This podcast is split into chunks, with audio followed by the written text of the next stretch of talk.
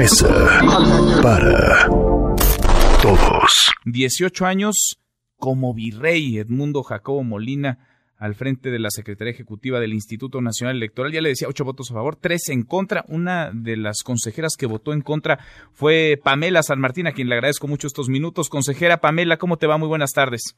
Buenas tardes, Manuel. ¿Cómo estás? Saludos a tu auditorio. Gracias por platicar con nosotros. Cuéntanos por qué el voto en contra, esta pues ratificación o reelección de Edmundo Jacobo Molina al frente de la Secretaría Ejecutiva del INE. Pues mira, el día de ayer el consejero presidente sometió a consideración del Consejo General la ratificación del secretario ejecutivo en el cargo de la Secretaría Ejecutiva. Esto fue en una sesión extraordinaria y urgente que fue convocada para el día de ayer y eh, hubieron una discusión ahí en torno a eh, distintas razones por las que algunos compañeros no acompañaron esa, esa decisión. Y el planteamiento que yo sostuve fue un planteamiento distinto, que eh, parte de cómo tomamos una decisión de esta naturaleza, cuál es el proceso deliberativo que tenemos al interior del instituto, al interior del colegiado, para decidir quién será el encargado de la Secretaría Ejecutiva, porque el papel del secretario ejecutivo es un papel muy relevante es quien conduce las, las actividades de la, estructura desconcentrada del instituto, de las direcciones ejecutivas del instituto, es quien es el secretario del consejo, el secretario de la Junta General Ejecutiva. Digamos, es un, ocupa un papel fundamental y creo que una decisión de esta naturaleza tendría que haber sido acompañada previamente de un diagnóstico de qué instituto es el que queremos que llegue a las siguientes elecciones, a el porvenir, a partir de los avances que hemos tenido en nuestro modelo democrático, que es también cuáles son las debilidades y las fortalezas, para ver qué es, cuál sería el perfil idóneo para hacer una revisión de nuestra estructura en general, de nuestra Junta General Ejecutiva, cómo qué tendríamos que fortalecer y ver a partir de este diagnóstico tomar una decisión. No es un tema de nombres, no es un tema de una persona específica. Yo a Edmundo Jacobo, por supuesto, he trabajado con él y le tengo eh, todo el eh, respeto en cuanto a la, a la forma en la que ha desempeñado su función, pero la discusión para mí originalmente no era esa lo que tenemos que poder es construir, dialogar de forma abierta, de forma transparente, sin poner sobre la mesa cuestiones ajenas a qué instituto es el que queremos. Y no, no hubo esta calidad de procesamiento para esta decisión al interior del colegiado. Sí hubo una propuesta del consejero presidente, sí se informó, sí se, hubo diálogos bilaterales, pero no hubo un diálogo colegiado sobre qué es lo que queremos del instituto y creo que esa es una premisa que debemos agotar antes de tomar una decisión de quién en particular sea quien ocupe ese, ese cargo. Esta, eh, insisto, creo que es una, eh, eh, el, el, Consejo General debe de ser un espacio que sea un ejemplo de ese diálogo democrático, de esa transparencia. Y me parece que sin duda en el instituto estamos obligados a defender la autonomía institucional, yo he reprobado siempre cualquier intento de injerencia que pueda haber. No creo que es a partir de los señalamientos, de las descalificaciones en el espacio público como fortalecemos la democracia, sino a partir del diálogo, de la discusión, de poner sobre la mesa.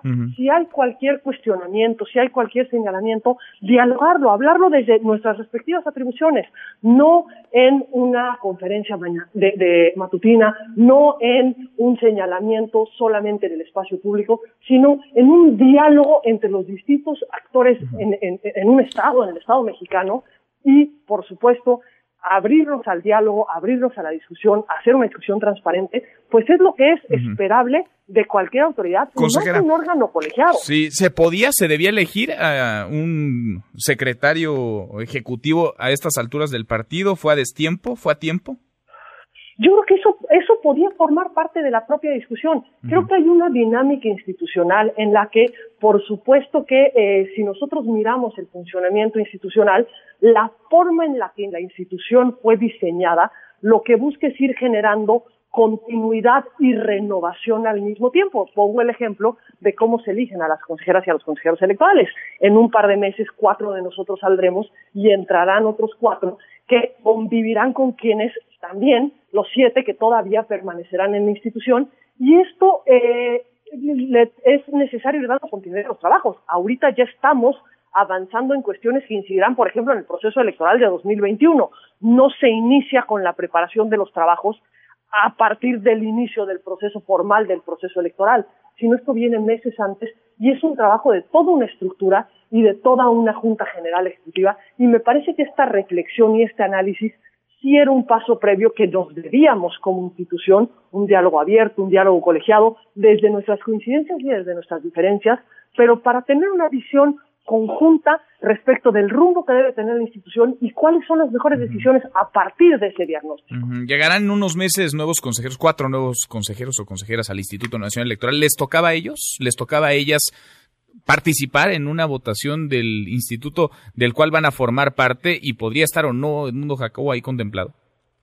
Yo insisto, creo que esta es una era parte del diálogo que teníamos que haber tenido como órgano colegiado Pueden haber diferentes posturas en torno a ese tema, pero lo que creo que no debimos haber renunciado, y este es el procesamiento que me parece que era exigible en el colegiado, era el que dialogáramos para lograr qué institución tenemos que generar, en qué tenemos que mejorar, dónde la tenemos que fortalecer y a partir de estos elementos, cuáles son las decisiones que van siendo necesarias para el funcionamiento de la institución. La institución no solamente son sus consejeros electorales. No solamente es quienes entran y quienes se van y quienes se quedan. También es toda la estructura y cómo fortalecer nuestros procesos a partir, insisto, del reconocimiento de nuestras fortalezas y de la autocrítica constructiva de los espacios en los que tenemos que seguir fortaleciendo. Pues ahí está el tema. Por lo pronto es una votación esta dividida. Sería, hubiera sido deseable, plausible que hubiera unanimidad y que hubiera este diálogo del cual ya nos hablas, que no se dio, por lo menos no hubo este acuerdo para elegir a una figura que es fundamental y clave en la vida interna del instituto. Gracias, consejera. Muchas gracias, Pamela, por estos minutos. Gracias a ti, Manuel, y nuevamente saludos a tu auditorio. Gracias, muy buenas tardes. Es Pamela San Martín, consejera del INE. Claro que buscamos a Edmundo Jacobo Molina, al virrey Jacobo Molina, 18 años al frente de la Secretaría Ejecutiva del INE, pero pues como ya salió con la suya, como ya lo votaron, ya lo eligieron, no va a entrevistas, no va a hablar. Mesa para todos. Mesa para todos.